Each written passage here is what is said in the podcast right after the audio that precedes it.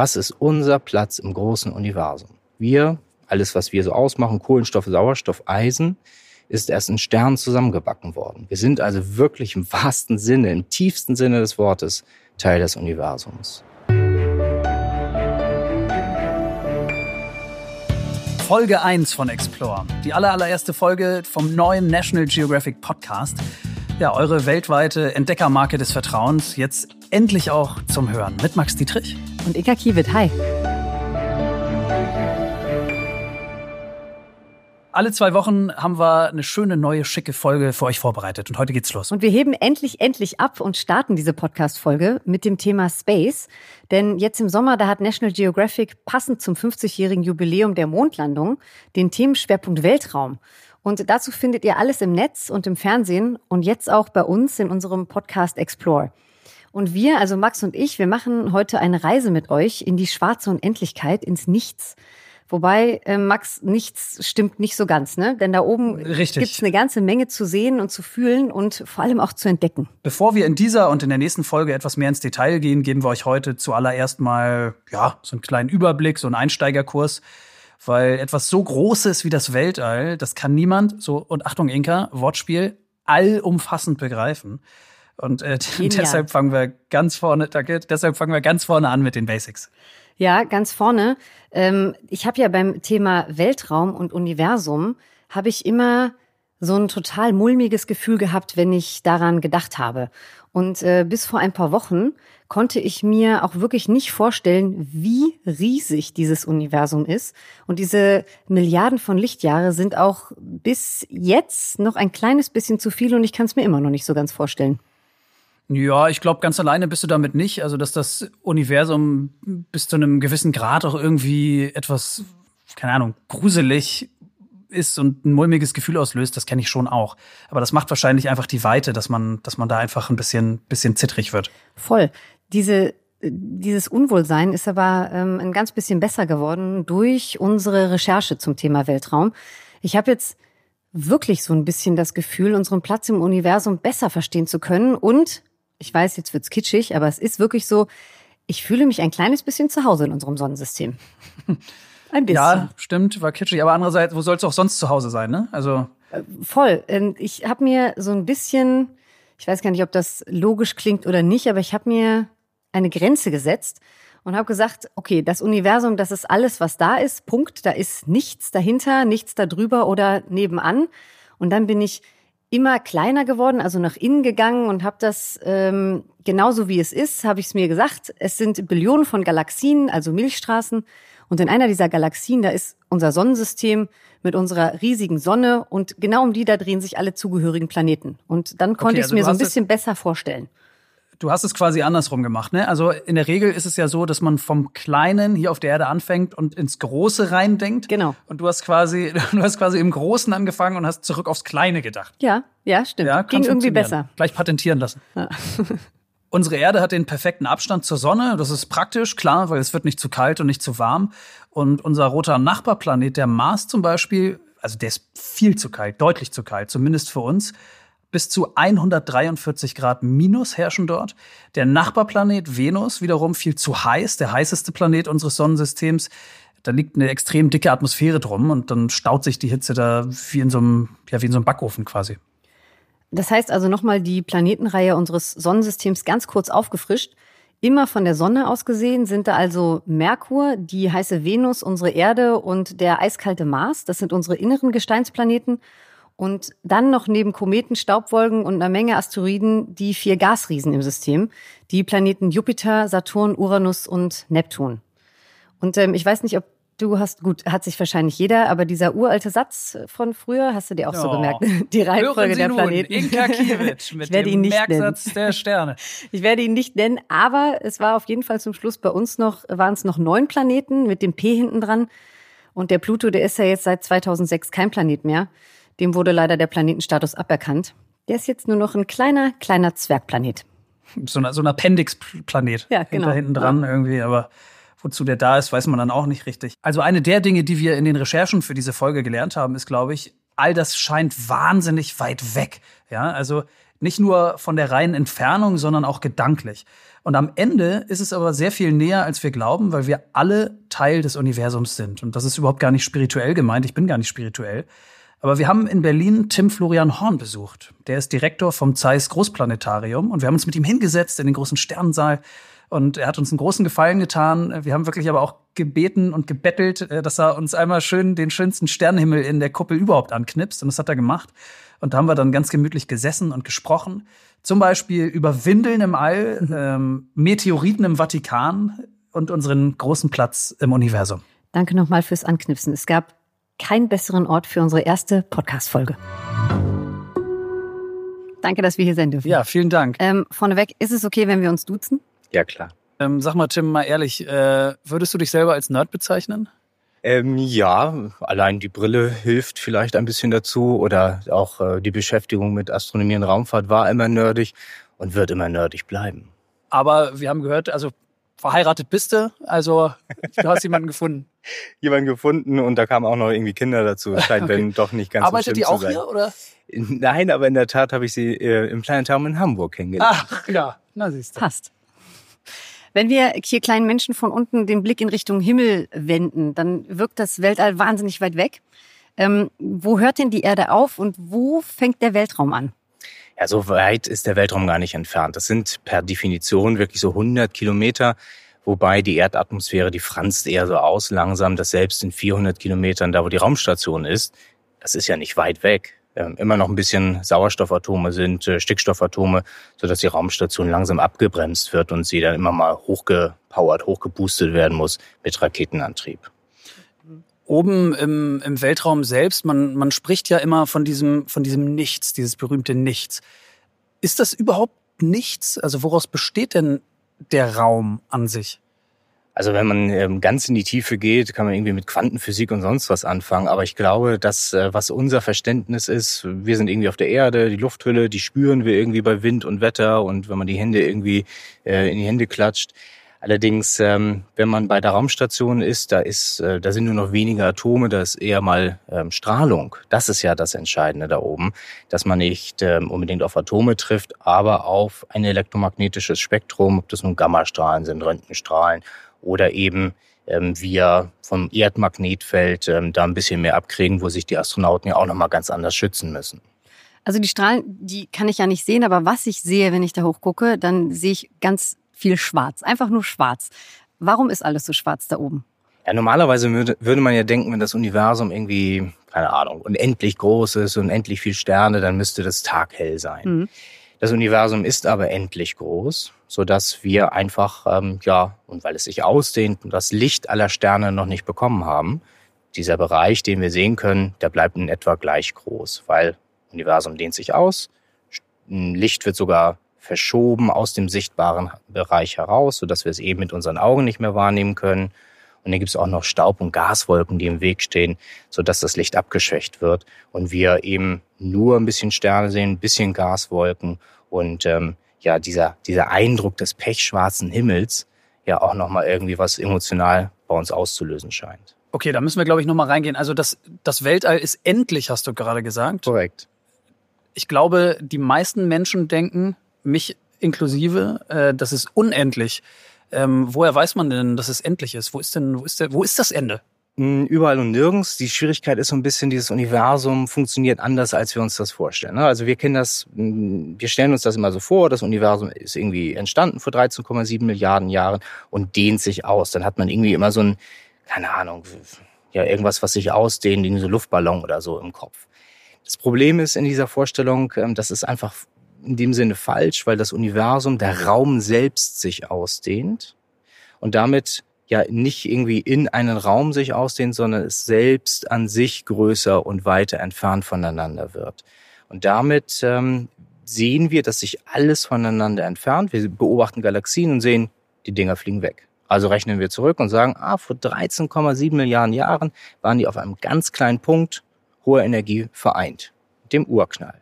Insofern wissen wir, es muss eine endliche Größe haben, weil es sich von diesem Punkt weiterhin ausdehnt, in alle Richtungen, in sich selbst und ähm, damit ja nur ein endlich großes Universum sein kann. Das heißt, theoretisch müsste es ja für die Forschung immer schwieriger werden, dieses Ende zu finden, wenn sich dieses Ende immer weiter von uns entfernt. Und auch noch, und das ergeben gerade Messungen, die vor zwei Wochen veröffentlicht wurden, immer schneller ausdehnt, als wir sogar dachten. Hm.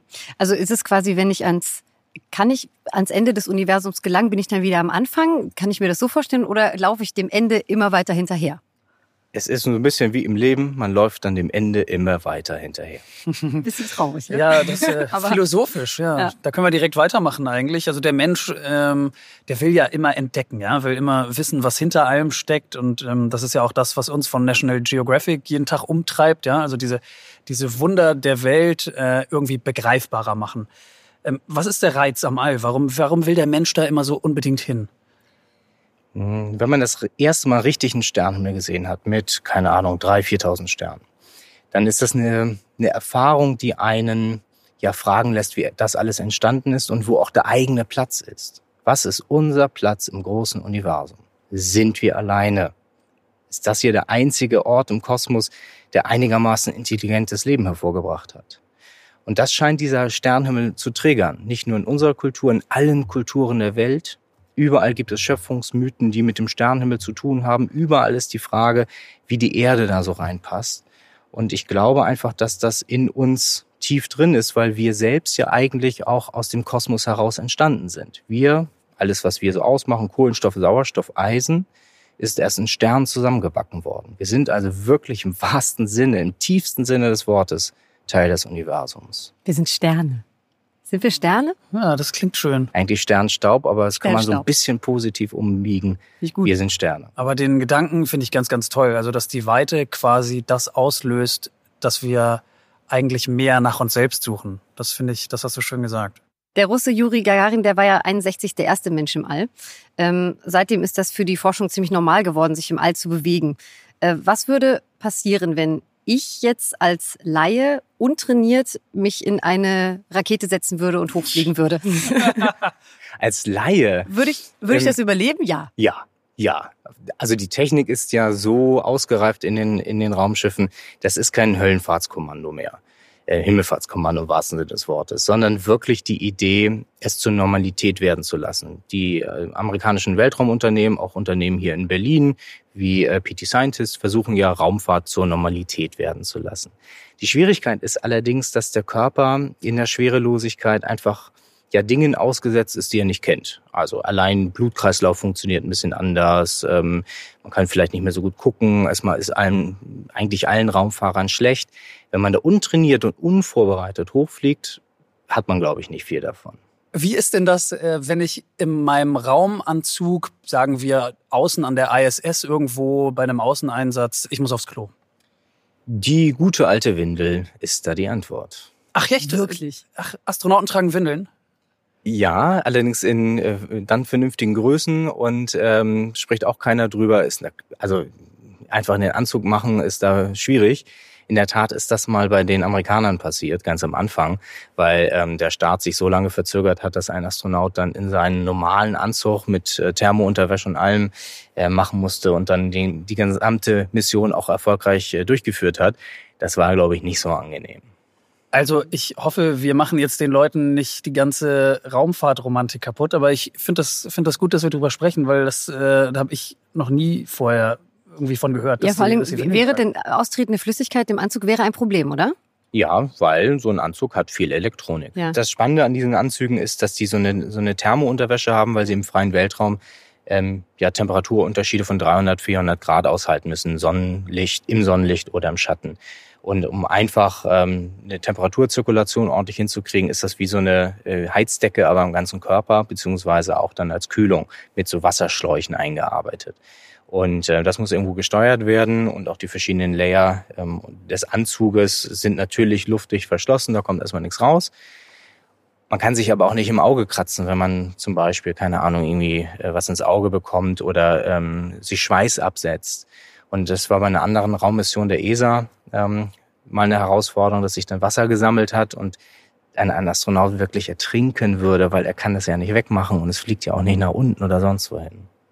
Das heißt, wenn jetzt der Astronaut oben anfangen würde, in seinem Raumanzug zu weinen, weil du gesagt hast, er kann das nicht, er, er kommt nicht dran, was würde denn passieren? Er kann ja sein, sein Visier nicht, nicht aufmachen. Das wäre gefährlich. Was würde passieren, wenn er es aufmachen würde? Also es gibt in dem, in dem, also richtig als Visier aufmachen und raus im Weltraum. Ähm, also es ist nicht so vielleicht, wie wir das von Total Recall oder anderen Filmen kennen, wo dann sonst wie jemand explodiert oder dergleichen, sondern es ist, ähm, man könnte etwa 15 Sekunden noch ähm, bei Bewusstsein bleiben. Es ist so, dass dieser der fehlende Luftdruck die Schwierigkeit ist, dass alle Flüssigkeiten im Körper eigentlich verdampfen würden und die Lunge implodiert, so dass man eine Minute etwa überleben könnte. Wonach klingt denn das All? Könnte, könnte man überhaupt irgendwie irgendwo was hinrufen und wird der Schall dort transportiert? Totenfinster ähm, wäre da die, die Musikuntermalung ähm, in dem Fall, weil ähm, wir brauchen für Schall, für Ton, ähm, Luft, ein Medium zum Übertragen oder Wasser. Ähm, insofern alles, was man in der Science Fiction oder im Kino sieht, ähm, jede Explosion ist völlig übertrieben. Man würde einfach nichts hören. Du hast schon gemerkt, wir versuchen mit allen Sinnen irgendwie gerade mal abzutasten, was man im Weltraum irgendwie erleben kann. Einiges haben wir jetzt, haben wir jetzt schon gelernt. Hören äh, können wir zum Beispiel nichts, äh, sehen ganz, ganz viel. Ähm, wonach riecht denn das All? Wahrscheinlich so aus einer Mischung, Alexander Gerst hat es beschrieben, aus Walnuss und äh, Bremsbelegen seines Motorrades. Okay. Andere sagen es. Das klingt ehrlich gesagt wie irgendeine so Hipster-Eissorte aus Berlin-Mitte oder so. Ich möchte es auf jeden Fall probieren. Ähm, andere sagen es ähm, äh, riecht so ein bisschen nach nasser Wäsche, aber dieses dieses ähm, verbrannte, ähm, diesen Rußgeruch, der ähm, wird öfter erwähnt. Mhm. Was wohl daran liegt, dass ähm, durch die harte Sonnenstrahlung alle Oberflächen, auch Metalloberflächen, angegriffen werden. Und wenn man dann ein neues Raumschiff irgendwie reinholt, andockt und untersucht, dann ist das ähm, das, was die Astronauten berichten. Ansonsten riecht wohl die Raumstation eher wie so eine Männer-WG. Weil hm. natürlich, wenn da sechs Leute leben, ohne Frischluftzufuhr, mit Toiletten, die jetzt nicht so abgeschirmt sind, mit ähm, man kann ja nicht duschen, also es sind immer so nasse Tücher, mit denen sie sich Katzenwäsche. abreiben.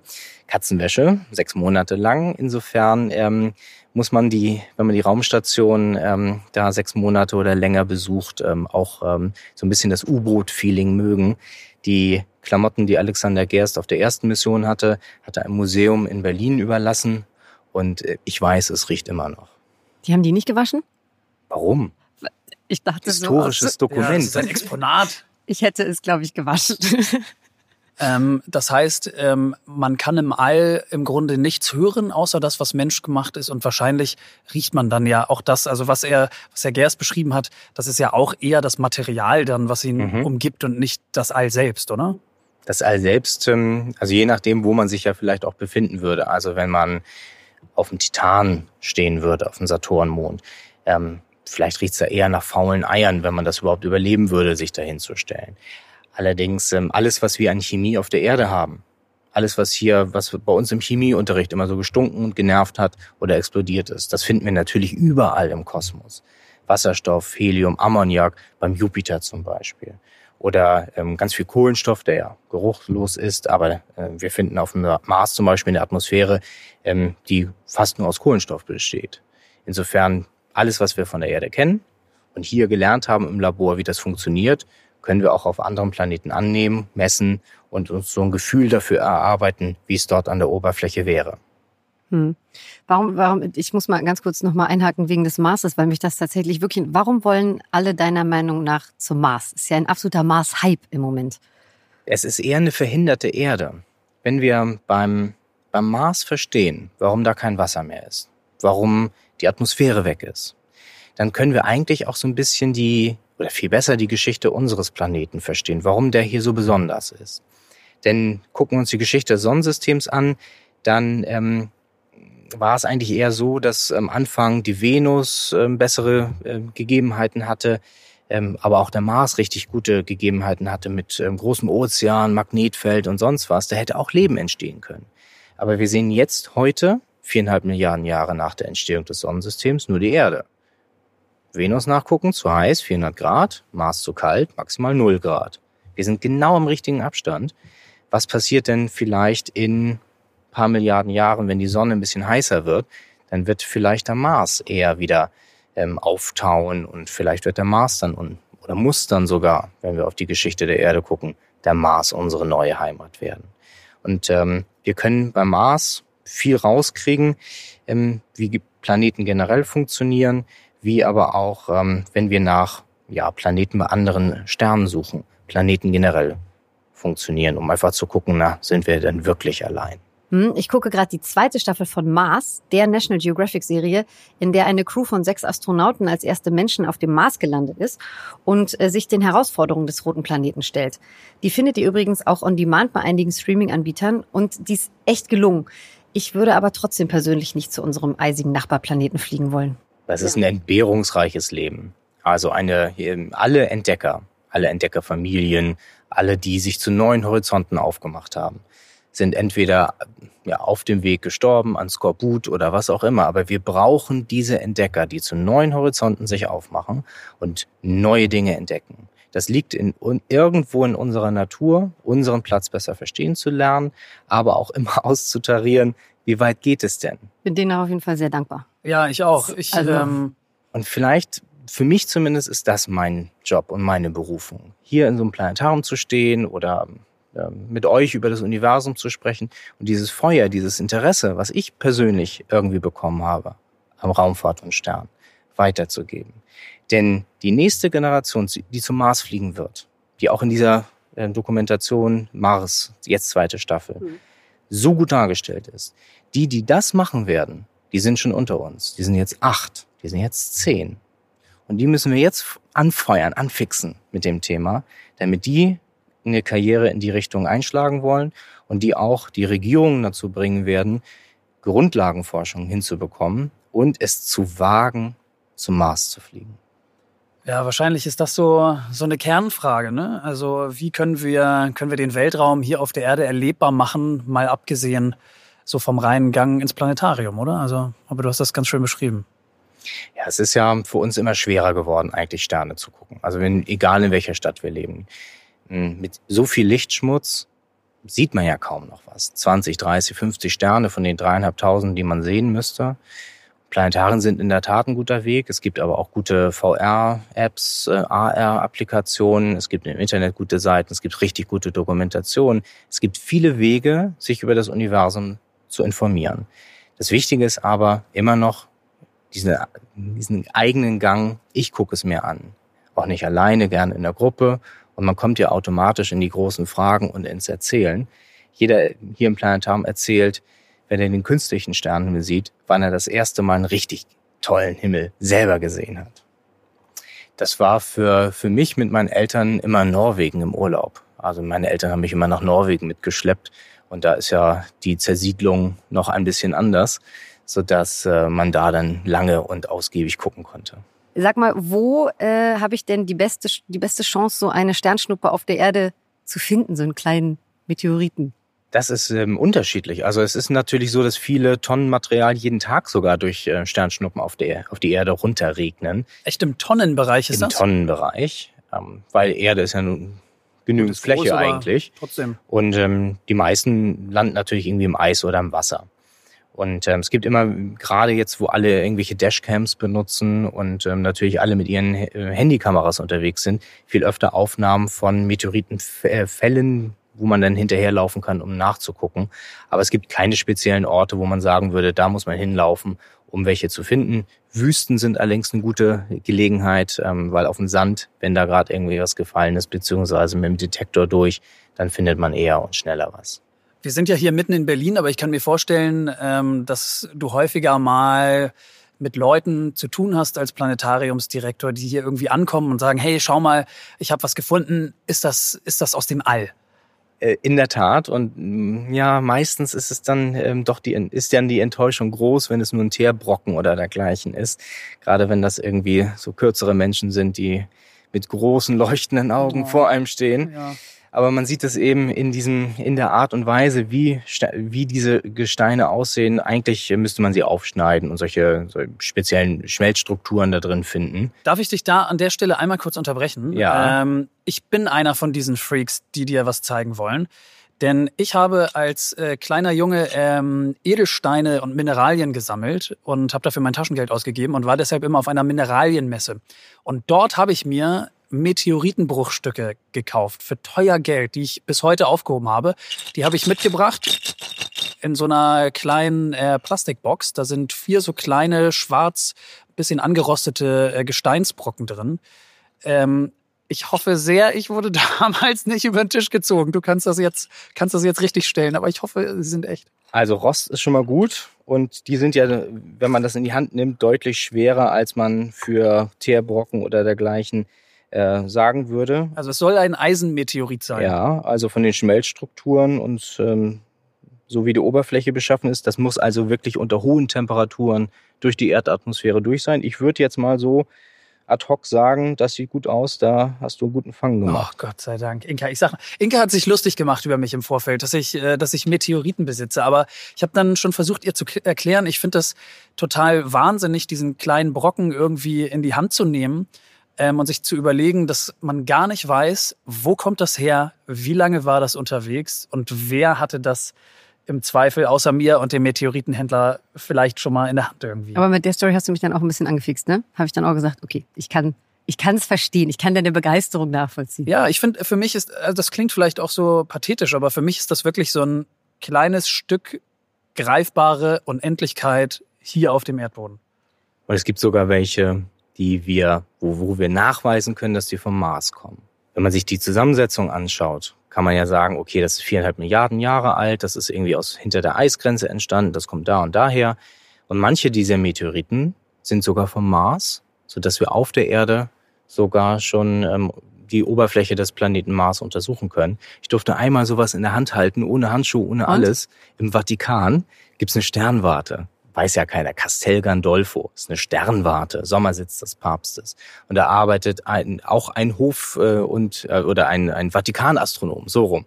Und ähm, der hat im Schrank offen Mars-Meteoriten liegen. Und wenn man da hinkommt. Wie groß ist der? Ja, nur zweieinhalb Zentimeter oder so. Okay. Aber ähm, wenn man da zu Besuch kommt und irgendwie als Kollege, dann holt er die schönsten Sachen vor, auch irgendwie Originalausgabe eines Buches von Newton, irgendwie ähm, nicht hinter sonst was, sondern holt es aus dem Schrank und man darf da alles einmal sich angucken.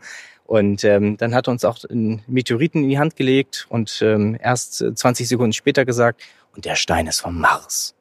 Und das weiß ich noch wie heute. Das ist 15, das ist ja 15 Jahre mhm. her und fühlt sich ja auch nicht anders an. Mars ist ja auch nur, nur in Anführungszeichen Gesteinsplanet.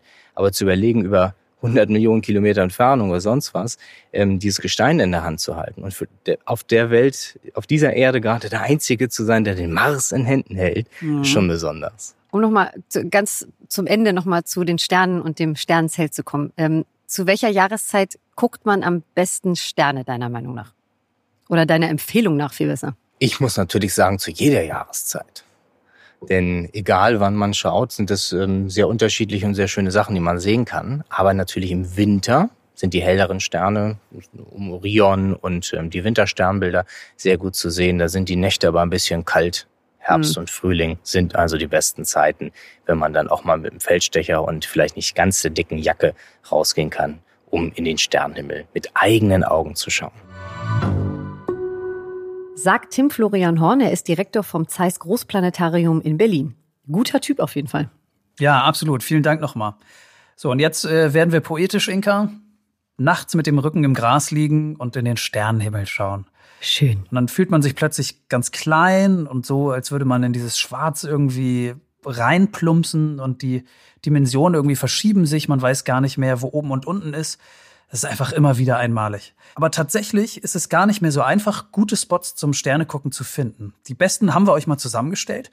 Und weil dieser Planet mittlerweile sehr, sehr hell geworden ist, vor allem durch künstliches Licht, auf das Thema kommen wir auch später nochmal zu sprechen, müsst ihr für einige Spots, ja, ein bisschen weiterreisen. Das stimmt, denn einer der besten Orte für Aufnahmen des Sternenhimmels ist laut unseres National Geographic-Experten Babak Tafreshi die Atacama-Wüste in Chile. Die gilt nämlich als absolutes Astronomenparadies, weil es dort extrem dunkel und abgelegen ist und es aufgrund des Klimas ganz viele sternklare Nächte im Jahr gibt. Und dann noch ein Fun Fact. Man fühlt sich so ein ganz kleines bisschen wie auf dem Mars, denn äh, da ist ganz viel rötliches Gestein. Und wenn ihr da mal hin wollt, dann ist die Stadt San Pedro einer der besten Startpunkte. Babak Tafreshi, der reist seit vielen Jahren um die Welt und hat es sich zur Aufgabe gemacht, als Spezialgebiet Nachthimmel zu fotografieren. Und auch hier in Europa ist er fündig geworden. Zum Beispiel fand er es besonders klasse auf der spanischen Kanareninsel La Palma. Und da gibt es so einen Vulkannationalpark. Achtung, jetzt kommt mein bestes Spanisch. Spanish Caldera de Taburiente. Und da gibt es laufend Sternentouren. Und ähm, das Beste ist, dieser Nationalpark, der liegt in den Bergen. Und wenn ihr da durch die Berge lauft, die sind so hoch, dass ihr euch über der Wolkendecke bewegt. Das heißt, wenn ihr dann nach oben schaut nachts, ist gar nichts mehr zwischen euch und dem Himmel, was irgendwie die Sicht versperren könnte. Total cool. Und dann seht ihr Millionen von Sternen dort. Ein bisschen näher dran als La Palma ist der Sternenpark im Westhaveland in Brandenburg. Der ist 90 Minuten von Berlin Richtung Hamburg entfernt. Und das ist der erste von inzwischen vier Sternenparks in Deutschland. Ja, dieser Begriff Sternenpark, da sind wir mehrfach drüber gestolpert in unseren Recherchen. Und ähm, diese Bezeichnung Sternenpark an sich ist gar nicht so leicht zu bekommen, glaube ich, ne? Genau, denn Sternenparks, das sind Gebiete, in denen es ganz wenig Kunstlicht gibt und gute, also dunkle Bedingungen zum Sternegucken herrschen. Und da müssen die Gemeinden richtig mitziehen. Die müssen äh, alle ihre Lichter umrüsten. Und diese Auszeichnung Sternenpark, die wird wiederum von der internationalen Dark Sky Association verliehen. Das ist ein Zusammenschluss von Astronomen und die setzen sich gegen die sogenannte Lichtverschmutzung auf unserer Erde ein. Diese Sternenparks, die sind wahnsinnig wichtig. Wahrscheinlich werden sie in Zukunft auch noch wichtiger werden, weil verschmutzt wird nicht nur unsere Umlaufbahn mit, weiß ich nicht, Weltraumschrott und so weiter, sondern eben auch unser Fenster ins All, der Sternenhimmel. Und zwar mit etwas, das wir jetzt schon ein paar Mal angesprochen haben, aber das viel weniger greifbar ist, weshalb es viele gar nicht so als Problem wahrnehmen und es sich aber unaufhaltsam so in den, in den Himmel reinfrisst. Und zwar geht es um Licht und zwar um sehr, sehr viel Licht. Unser Planet wird tatsächlich immer heller.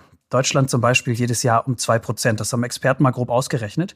Schuld daran ist nicht die Sonne, wie man vielleicht denken könnte, sondern wir sind das. Wir Menschen selbst, weil wir gern alles ausleuchten wollen. Vor allem in Städten ist das immer wieder Thema, auch innenpolitisch. Ähm, Stichwort Sicherheit, ähm, um dunkle Ecken zu vermeiden, damit Leute sich sicher fühlen, nach Hause bewegen können. Aber tatsächlich Fabriken, Wohnhäuser, Straßen, alles wird beleuchtet. Und noch dazu sind Lichtquellen mit Erfindung der LED nicht nur sehr viel effektiver, sondern auch immer preiswerter geworden. Und äh, diese unnatürliche Aufhellung des Himmels nennt man dann Lichtverschmutzung. Und dieser Trend, der geht weltweit vonstatten. Klar, das ist in Industrienationen und Brandgebieten natürlich noch viel schlimmer. Und irgendwie führt es dazu, dass wir Menschen nachts kaum noch nach oben gucken, weil es halt eben nichts mehr zu sehen gibt. Es ist einfach zu hell auf unserer Erde.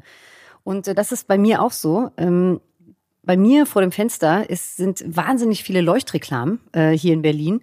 Und wenn ich nach oben gucke, dann sehe ich ja nachts ein bisschen eine Suppe, mehr oder weniger. Ist so ein bisschen schleierartig. Ne? Ja, geht mir in Hamburg ich weiß nicht, ob ziemlich, das bei dir auch ja, so ist. ist genau das Gleiche. Also selbst bei sternenklaren Nächten, du schaust nach oben, aber am Ende ist das alles so, ein, so, ein, so eine zwielichtige, schlierige Suppe, wie du auch gerade schon gesagt hast.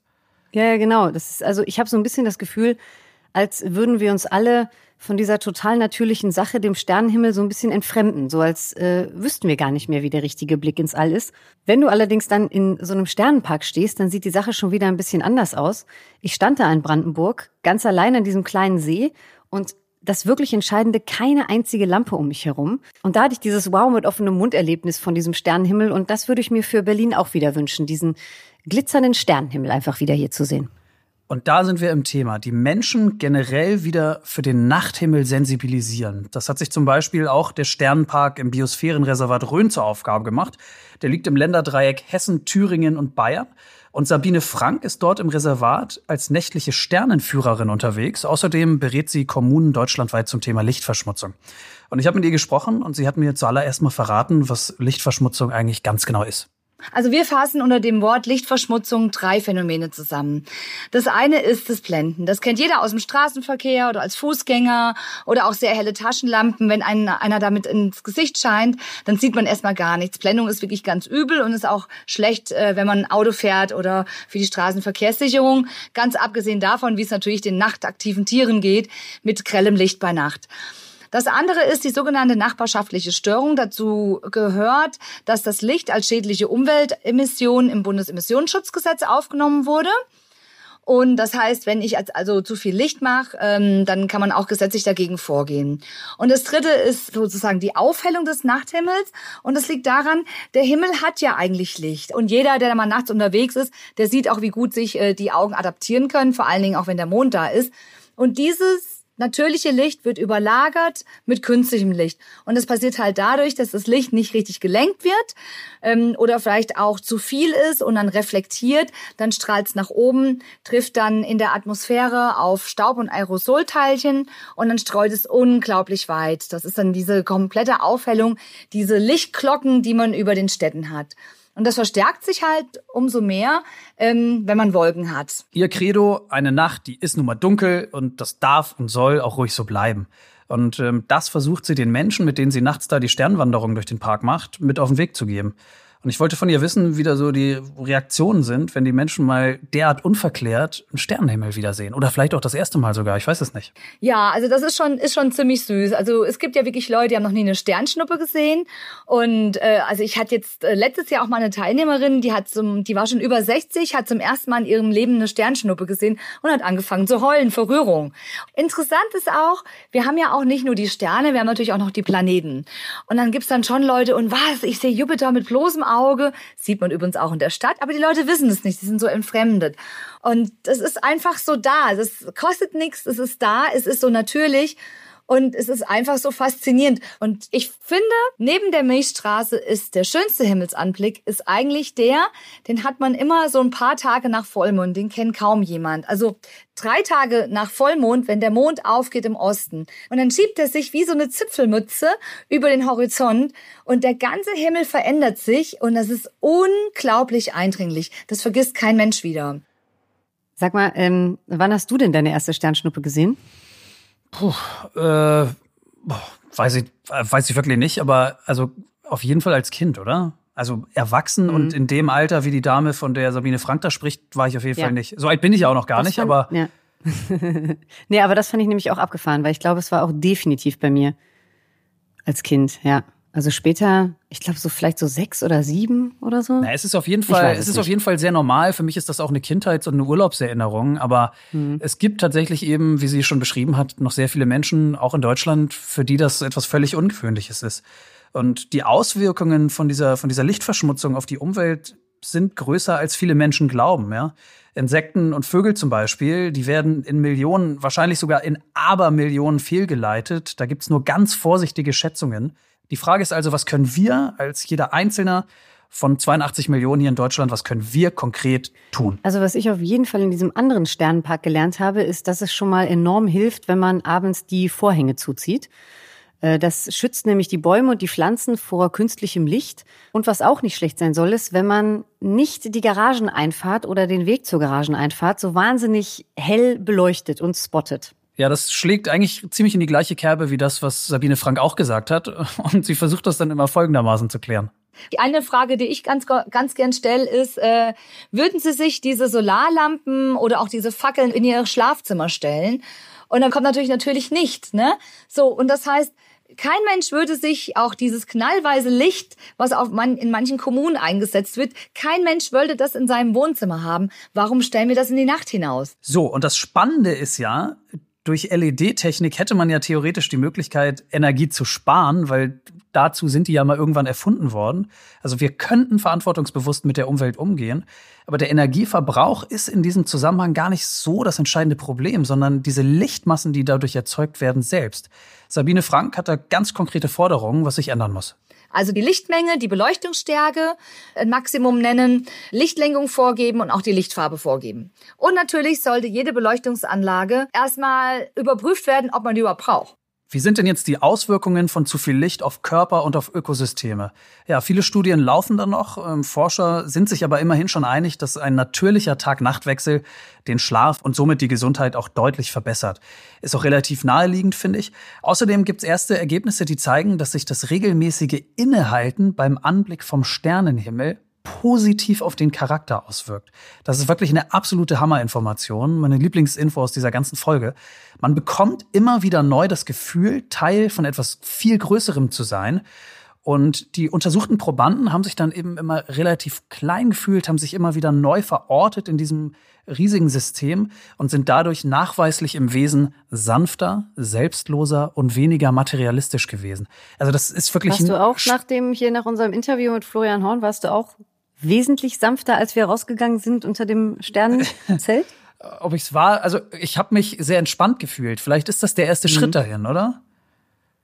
Ja, also was ich da bin ich komplett bei dir, ist, dass man ähm, sich wirklich als Teil von äh, etwas Größerem fühlt, wenn man da öfter mal hochguckt. Und wenn man das mal zusammenfasst, wir haben ja heute von Astronomen Tim Florian Horn schon gelernt, dass wir Menschen alle im Grunde aus Sternenstaub bestehen. Und diese Info finde ich schon so romantisch. Und jetzt wissen wir also auch noch, dass uns dieser, dieser unvergessliche Anblick von einem Sternenhimmel nachweislich zu besseren Menschen machen kann. Das ist doch unglaublich, oder? Absolut. Und, und wunderschön und romantisch, wie du schon ja, gesagt absolut. hast. Umso wichtiger aber, dass wir uns den Respekt vor dem Universum bewahren. Und äh, ich persönlich finde es ja ganz gemütlich, ganz kuschelig und schön hier unten. Und ähm, ich muss gar nicht so wahnsinnig dringend da hoch. Äh, nee, also ähm, ich habe schon Angst irgendwie vor dem Flug da hoch mit der Rakete. Also ich gehe schon auf einer Kirmes oder in einem Vergnügungspark nicht in Achterbahn. Also mich siehst du da beim Endenangeln. Mir reicht das völlig aus. Ich halte das mal so, danke, aber nein, danke. Ja, also ich bin eigentlich ganz happy hier und äh, vielleicht kann man an der Stelle mal Christoph Schlingensief zitieren. Äh, der hat ja gesagt, so schön wie hier kann es im Himmel gar nicht sein. Das nenne ich mal ein schönes Schlusswort. Ne? Finde ich auch. Voll. Und in zwei Wochen, da geht es bei uns bei Explore weiter mit spannenden Geschichten aus dem Weltraum. Wir haben nicht nur mit einer angehenden Astronautin im Interview gesprochen, äh, sondern wir reden auch noch äh, über den sogenannten New Space mit einer ganzen Menge Satelliten, die auch ganz schön dazu beitragen, unser Universum und den Nachthimmel zu verschmutzen. Ich sag jetzt schon mal Tschüss. Wenn ihr Fragen oder Anregungen oder Feedback zum Podcast habt, dann äh, freuen wir uns, wenn ihr uns das wissen lasst. Mailt uns das gerne und zwar an explore.podcast.netgeo.com. Also würden wir uns freuen und dann hören wir uns in zwei Wochen. Bis dahin, ciao. Und nochmal Tschüss, ciao.